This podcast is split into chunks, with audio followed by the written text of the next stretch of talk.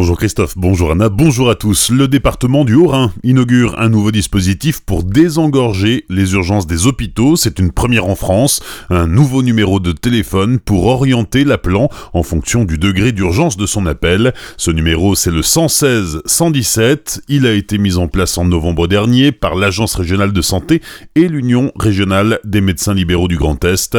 Joignable du lundi au vendredi de 18h à 20h, il permet d'entrer en contact avec un médecin régulateur qui vous dira si vous devez aller jusqu'à l'hôpital ou si vous pouvez être soigné par un médecin proche de votre domicile.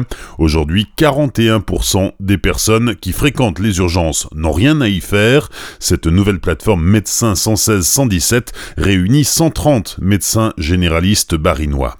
Journée de grève contre la politique sociale du gouvernement. Des perturbations sont à prévoir dans les transports en commun, notamment à Strasbourg sur le réseau CTS. Aucun tramway ne circule sur la ligne F. Le service des bus est assuré uniquement de 7h à 20h à un rythme moins soutenu que d'ordinaire.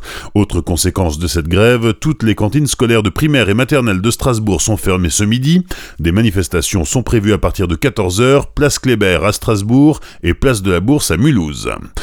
Conseil d'État confirme la validité de la déclaration d'utilité publique du grand contournement ouest de Strasbourg, une déclaration attaquée par Alsace Nature et la commune de Kolbsheim. Le document signé en janvier 2008 pour une durée de 10 ans a été renouvelé pour 8 ans en janvier dernier et il autorise notamment les mesures d'expropriation et le lancement de la procédure de validation du chantier.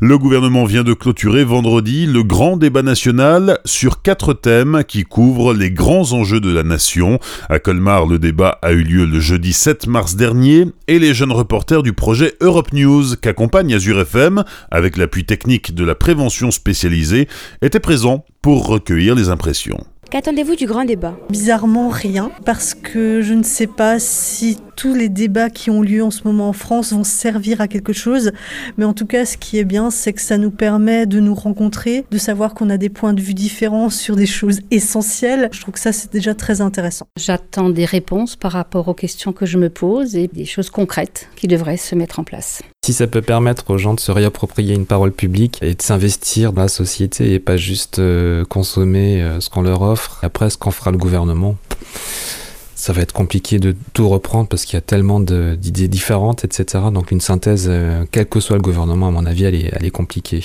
Mais de l'investissement de la part de citoyens, ça serait déjà bien. Le plus grand nombre y participe et que les discussions soient diverses.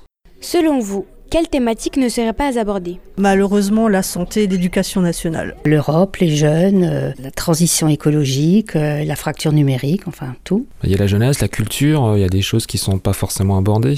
Les quatre thèmes abordés sont ceux qui sont ressortis un petit peu de la contestation depuis novembre. Et je pense que la plus importante, c'est la transition écologique qui, à mon sens, est vraiment porteuse d'avenir. Je pense que ce qui manque, c'est un petit peu quand on parle de la place des jeunes et aussi la culture d'une manière générale. Un micro-trottoir réalisé par Sabra, jeune reporter du projet Europe News.